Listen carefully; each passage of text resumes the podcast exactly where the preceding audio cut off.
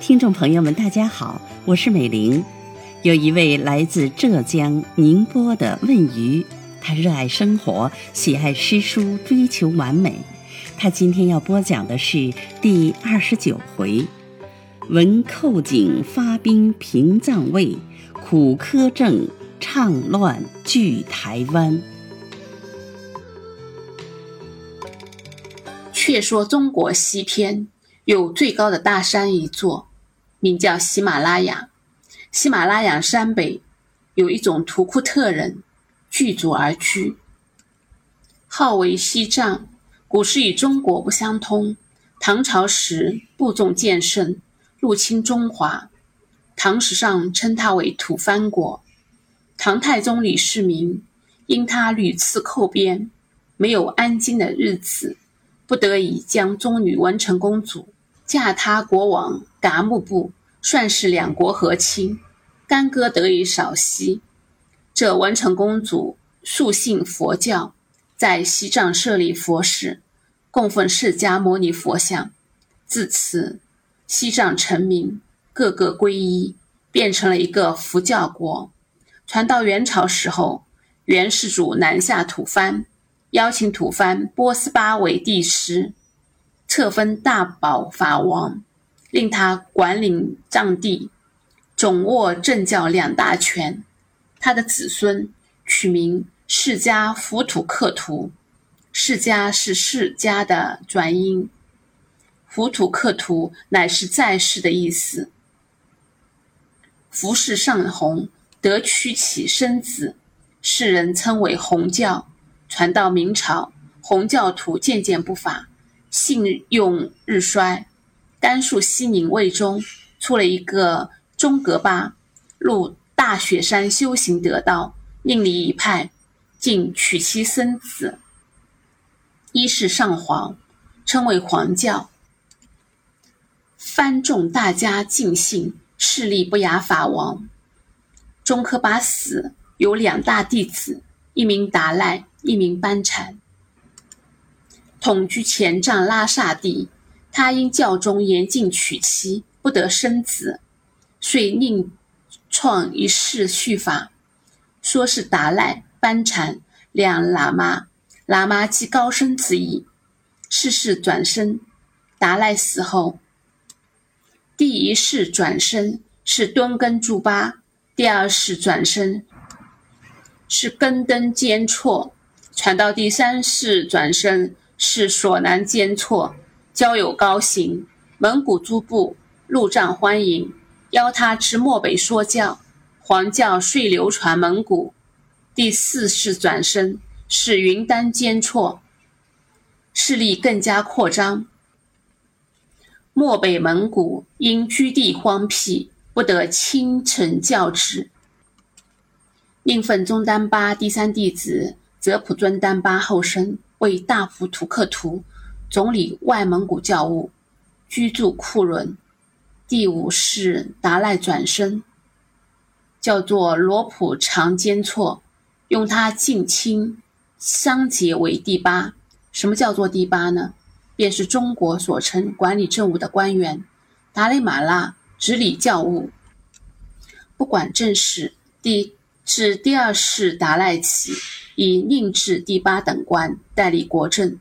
是时红教未绝，后藏地方护法教主叫做藏巴汗。藏巴汗反对黄教，桑杰欲除灭了他，省得出来作梗，遂联络厄鲁特蒙古遣和硕特部长固始汗，引兵入后藏，袭击藏巴，令奉班禅喇嘛移驻后藏。从此，藏地分前后两部，前藏属达赖管辖，后藏属班禅管辖。叙述详明。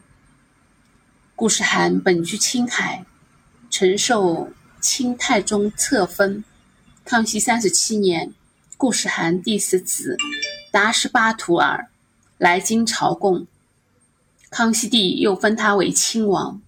故事罕得清廷援助，声势颇强，致使有功皇教，复得了前帐东部科目地，命子达哲镇守，渐渐干涉前帐事情。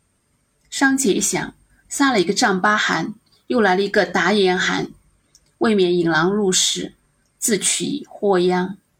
是值噶尔丹威震西域，商杰复因与连结，叫他出兵青海，袭破和硕特部。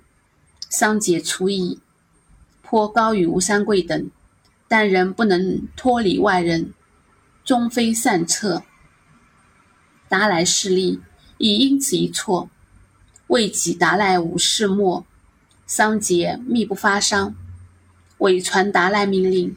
任意妄行，噶尔丹入寇中国，桑杰亦因为怂恿，使噶尔丹败走，乃遣使入贡，诈称奉达赖命，求赐桑杰封爵。清廷未查真伪，封桑杰为图伯特国王。到了噶尔丹走死后，丹杰喇等来降，方报桑杰。交尾情状，康熙帝赐书切折。商杰还诈称部属未尽，不敢拒谢达赖上使。今当逆令达赖，择日发丧。康熙帝因道途辽远，不便细查，且由他将错便错的过去。商杰又欲去毒杀拉长汗。事谢无尘，拉长汗即和硕布达赖侄儿达赖死，拉长汗死，闻商杰有意害他，遂即众潜入拉萨，将商杰捉来，一刀两断，雕脚的人总归速死。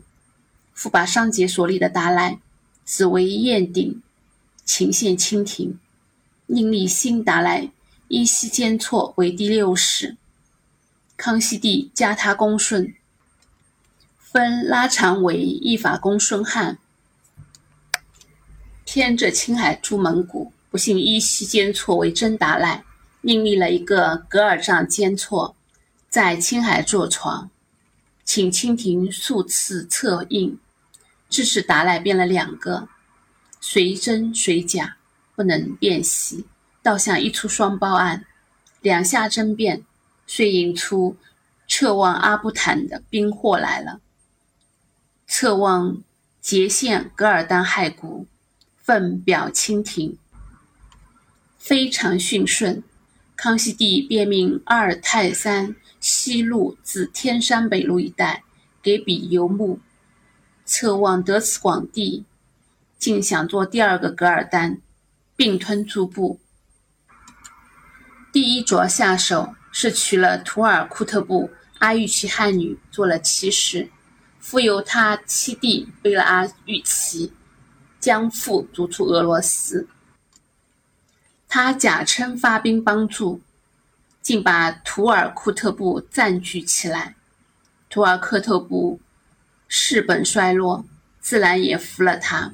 第二着下手，又是一样化俘虏。拉长汗有一子。年近花信，不知今彻望如何运动，复许嫁了他。我怪阿察汗的阿姊何故甘心做小老婆？想是彻望定有媚内手段。一笑，彻望娶了阿长子，又把那原配生的女儿许与阿长汉子丹中，令他入赘伊犁，不计放归，亲上加亲。外面是非常亲热，谁知他满怀诡欲，诡计多端。丹中离国日久，欲妾妇携回，侧望许他归国，发兵复送。行了好几个月，方入帐境，拉长汗闻子复归来，率领次子苏尔扎到达木阿附近。一面迎接心腹，一面犒赏傅送军，两下相遇，丹中夫妇接见一毕。拉长汉便命在行唱开宴，令傅送军一律与宴。拉长汉素性嗜酒，自此因此复回国，格外畅饮，一杯未了又一杯，接连是十百千杯，饮得酩酊大醉，酣卧床上。这边的护送军隐蔽出外，就在拉长汉行帐外扎好了营。事业准部将官大策凌诱止，部下有六千兵马，会合护送军。杀入拉长帐内，拉长汉手下卫兵本事不多，况又大家吃得沉醉，还有何人抵挡？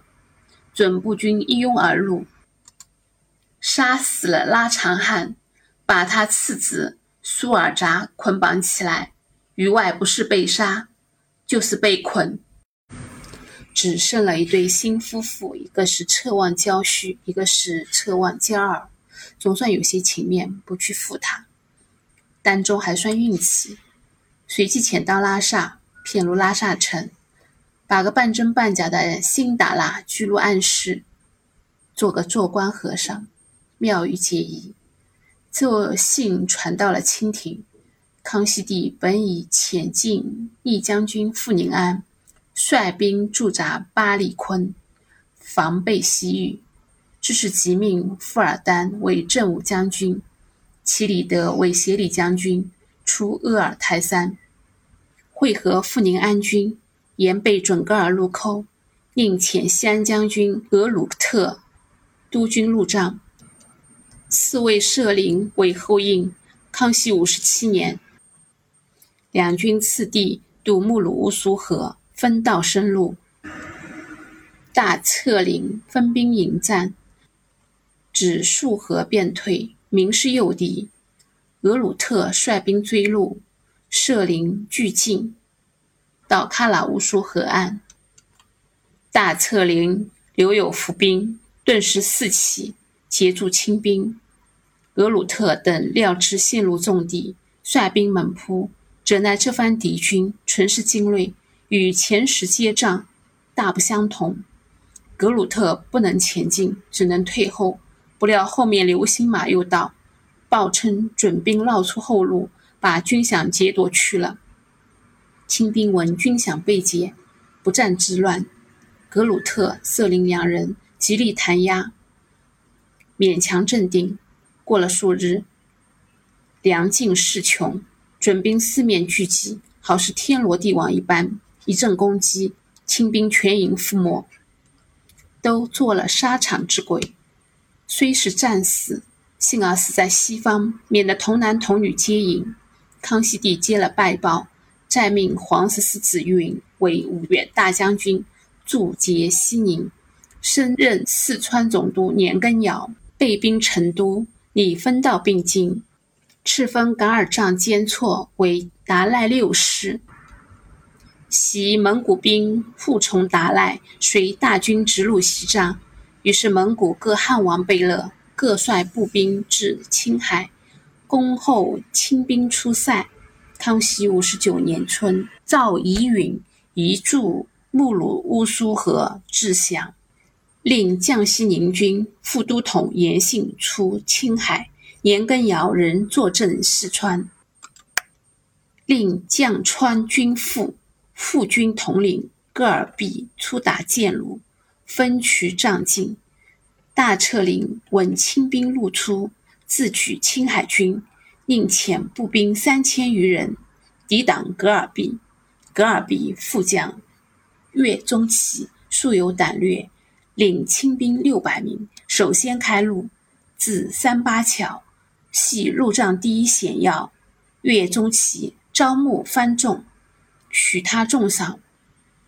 令诈降守桥兵，里应外合，竟把三八桥占住。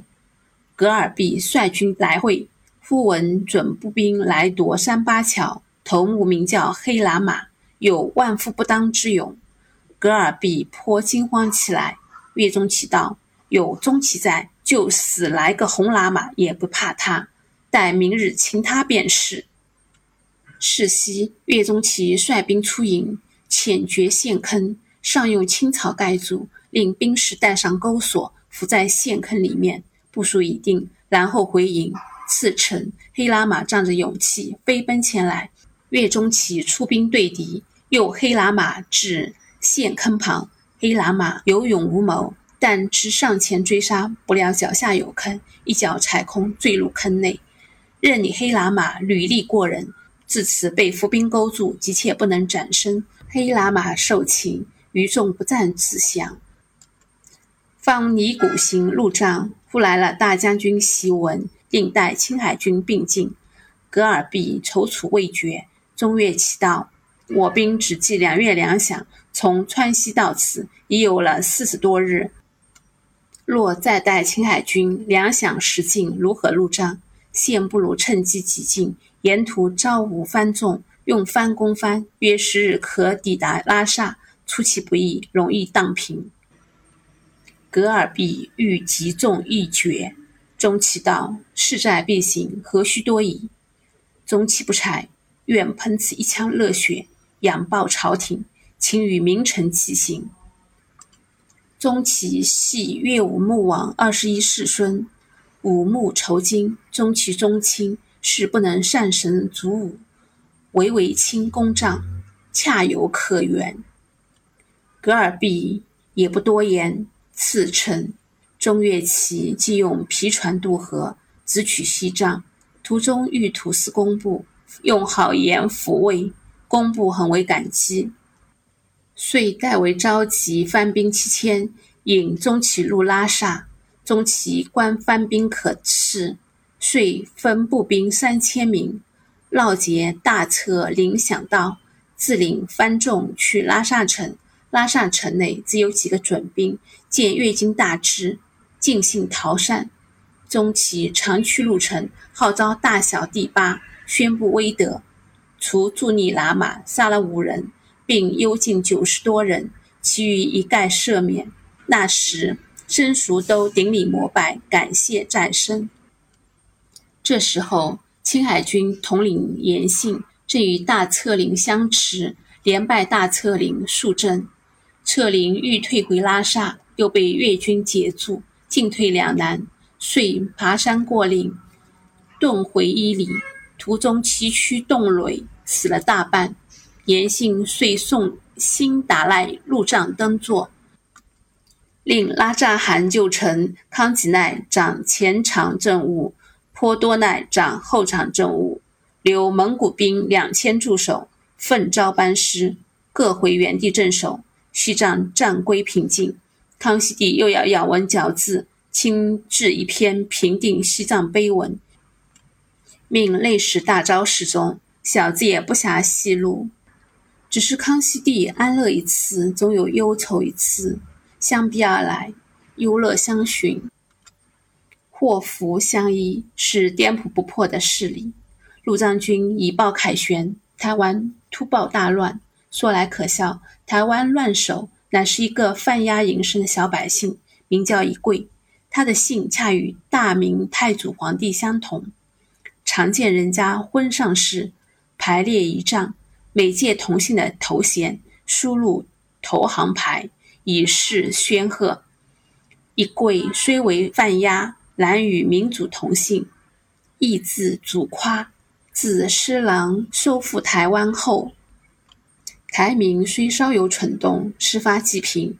至康熙晚年，用了一个贪淫暴逆的王真，实受台湾知府，没有税的要加税，没有粮的要征粮，百姓不服就要拿着来打屁股，或加号几个月。还有一些诉讼事件，有钱即赢，无钱即输，因此台民愤怒异常，兵逼民反。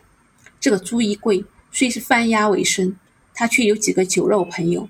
一个黄殿，一个李勇，一个吴外，这三人素不安分，与朱一贵恰是很莫逆。一日到了酒楼，一面吃酒，一面谈论平日事情。黄殿问一贵道：“今日朱大哥生意可好？”一贵摇头道：“不好，不好。现在这个混账知府，棺材里伸手，死要铜钱，连我贩卖几只鸭也要加捐。”我此番贩鸭一千只，反失了好几千本钱，看来只好作罢了。小本经营，不加以重税，官尺便知。李勇无外其身道：“这般狗官，总要杀掉他方好。”该杀。一跪道：“只是我等几个小百姓，哪里能杀知府？”黄殿道：“要杀这个混账知府也是不难，只是此处非讲师堂，兄弟们不要多嘴。”黄殿言毕，以目示意。大家饮完了酒，由一柜付了酒钞，遂同至一柜家内，彼此坐定。黄殿道：“朱大哥，你倒是犯押好，还是做皇帝好？”一柜醉醺醺的答道：“皇二弟真吃醉了，犯押的人怎么好同皇帝去比？”黄殿道：“朱大哥想做皇帝否？”一柜大笑道：“像我的人只能犯押，哪里会做皇帝？”黄殿道。明太祖朱元璋陈冲庙祝，后来一统江山，好端端的做了皇帝。大哥也是姓朱，犯押虽贱，比庙祝要略胜三分。水无斗量，人无貌相，要做皇帝，何难之有？一贵听了此言，不觉手舞足蹈起来，便道：“我就做皇帝，皇二弟需帮助我。”黄殿道：“总家大哥不要惊慌，明日就请大哥南面为王。”一贵乘着醉意，便道：“我国有一日为王，就是千刀万剐也是甘心。赌什么气，罚什么咒，天道昭彰，不容妄说。”黄殿道：“一言为定，不要图赖。”一贵道：“自然不赖。”黄殿便邀同李勇、吴外告别而去。到了次日，黄殿复同李勇、吴外带了一两百个流氓，抬了龙箱，匆匆到一贵家里。一贵不知何故，慌忙问道：“黄二弟，你同这许多人到我家何干？”皇殿道：“请你即日做皇帝。”一贵此时已经把昨日的酒话统统忘记，自此恍惚记忆起来，便笑道：“昨日乃是酒后狂言，如何作准？”皇殿道：“不能，不能。昨日你已认识，今朝不能图赖。”就是你要不做，也不容你不做。说毕，他命手下打开香衣，取出皇冠、黄袍，把朱衣柜改扮起来。衣柜道：“你等太会戏弄我了。”黄殿道：“哪个来戏你？”顿时七手八脚将朱衣柜旧服扯去，穿上皇冠、皇服。一个犯押的小民，居然要他坐在南面，做起强盗大王来了。你道这皇冠黄袍是从哪来的？他是从戏子那借来的，暂时一穿。还有一套蟒袍宫裙，续行取出。皇殿去入内室，扶出一个黄脸婆子，教她改装。可怜这黄脸婆子吓得发抖，哪里敢穿这衣服？皇殿也顾不得什么嫌疑，竟将蟒袍披在黄脸婆子身上，引她至衣柜左侧坐下，不与她系宫裙。皇殿未算周到，于是大众取出衣服，一律改扮，穿红着绿，挤作一堆，向朱衣贵夫妇磕起头来，煞是好看，弄得朱一贵夫妇瘦也不是，不瘦也不是，索性像木偶一般。大家败笔，进去外面劫掠，掠些金银财帛，做起旗仗，造了军器，占了民房，数十间，就揭竿起事。一夫作用，万夫响应，不到十日，竟召集数千人。台湾总兵欧阳凯即以发兵王角，游击刘德子，素称知兵，致仕请行。欧阳凯不许，偏遣一个庞大无能的周英龙领兵前去。敌在巨福城只三十里，周英龙沿途停止，三十里路走了三日，敌众依山举守。英龙也不去攻守，反重兵焚掠进村，村民大怒，相率从贼。南路奸民杜君英亦曾以乘此作乱，与朱一贵联合齐杀凤山参军苗行龙，府城大震。欧阳凯带了刘德子及副将许云，率兵一千五百，清剿一贵、黄殿、李勇、吴外等，出寨迎敌。许云跃马陷阵。贼皆辟易，黄殿等都逃入山中。惠水师游击由从公，一支鹿耳门入园。欧阳凯大喜，知道是敌众胆弱，而毫不防备。过了两日，朱一贵、杜军英合军大至，遥见城头起处，约有数万人马依礼前来。清军先以胆寒，面面相觑。欧阳凯急出抵御，正接帐间，把总杨泰立在欧阳凯背后，突然跃起，将欧阳凯刺落马下。刘德子急忙去救，不妨杨泰又一枪刺来，德子急闪，坐骑已中了一枪，那马负重坡地，把德子掀落地上，也被叛军擒住。霎时官军大乱，许云、游冲锋拦阻不住，贼军又围拱龙来，只得拼命血战。到了日中，士炮俱尽，各手刃数十人，自刎而亡。于是水师游击张贤、王鼎等率兵千余，战舰数十艘，逃出澎湖、台湾岛。梁文轩师傅王真等。进去港内双泊渔艇，逃出鹿耳门。周英龙逃得更快，竟遁入内地。朱一贵进献台湾府，大掠仓库，复得正式救出炮械、萧煌、铅、铁等，非常欢喜。北路奸民赖慈、张悦亦同日献主罗县，击杀参将罗万昌，凡七日而全台县。朱一会大会不重，靠宴三日，自称忠信王，国号永和，封黄殿为辅国公，兼衔太师，李勇、吴外等为侯，一下分了许多将军总兵，袍服不及才智，戴了一顶明朝冠，便算了事。里面掠了无数妇女，充当妃嫔，一贵左拥右抱，说不尽的快活，比黄脸婆子何如？台湾百姓编出来一种歌谣道：“头戴明朝冠，身衣清朝衣。